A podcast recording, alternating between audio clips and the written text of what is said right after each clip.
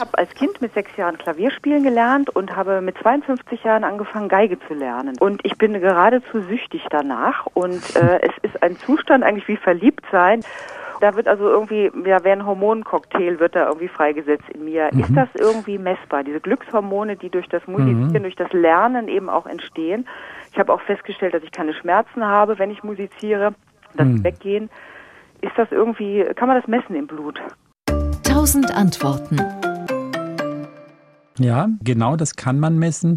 Also was da passiert, ist tatsächlich, dass in dem sogenannten Emotionssystem des Gehirns, in dem limbischen System, da gibt es eine ganz kleine Nervenzellgruppe, die heißt ventrales tegmentales Aria und die schüttet Dopamin aus in dem, also das Belohnungshormon Dopamin in dem Moment, wo sie gewissermaßen ihre Geige sehen. Ja, richtig. Und in, wenn sie dann ihre Geige ergreifen, den Bogen nehmen und dann anfangen zu stimmen und die Töne spielen, dann wird dieser Impuls von der ventralen tegmentalen Aria etwa vier Zentimeter nach vorne in den sogenannten Akkumbenzkern äh, übertragen. Und das ist der Kern, der ihnen Glück, Glücksgefühle macht. Und das kann man tatsächlich mit speziellen Methoden dann nachweisen, dass da das Dopamin dann plötzlich ausgeschüttet wird, dieser Glückshormonstoff, und der sich dann im gesamten Gehirn weiter verbreitet und ihnen dann so dieses Gefühl, ja, das also das glückhaft, rauschhafte gibt.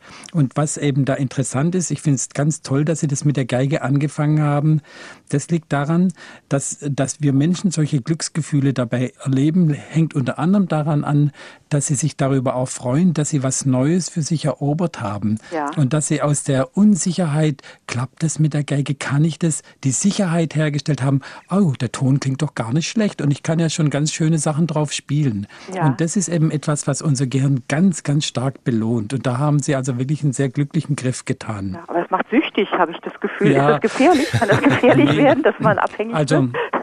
Das ist eine total interessante Sache. Also ich denke nicht, dass es gefährlich wird. Es kann natürlich sein, dass sie relativ viel dann üben, aber das ist ja auch nicht schlecht. Ja. Und ähm, es ist allerdings bekannt, dass es zum Beispiel manche berühmte Solisten, also Elvis Presley muss es wohl so gewesen sein, der brauchte zum Beispiel diese Glücksgefühle, äh, wenn er vor großen Menschen, Menschenmengen stand, der brauchte gewissermaßen diese rauschenden 16.000 Zuhörer. Und als er das dann nicht mehr hatte, dann bekam er Entzugssymptome. Das ist ah, richtig, ja. Ja, genau. Entzug habe ich auch manchmal, wenn Ferien sind, wenn ich keinen Unterricht ja, habe, dann fühle ich mich nicht so gut, ja. weil ich auch den Druck brauche durch den Lehrer. Ja. Und es ist auch das natürlich das Gefühl, im Alter wieder Schülerin zu sein, das freiwillig zu machen, das ist auch wieder so eine, auch toll. löst auch eine Freude aus. Aber wenn Schulferien sind, bin ich nie gut drauf. Auch wenn ich dann übe, es ist irgendwie anders.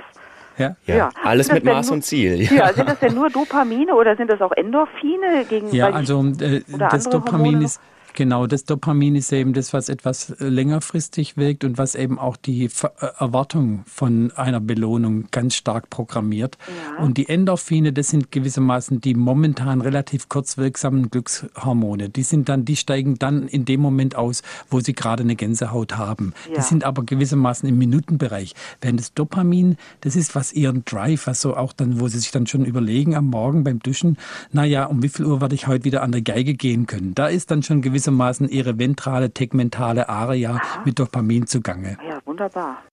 Tausend Antworten.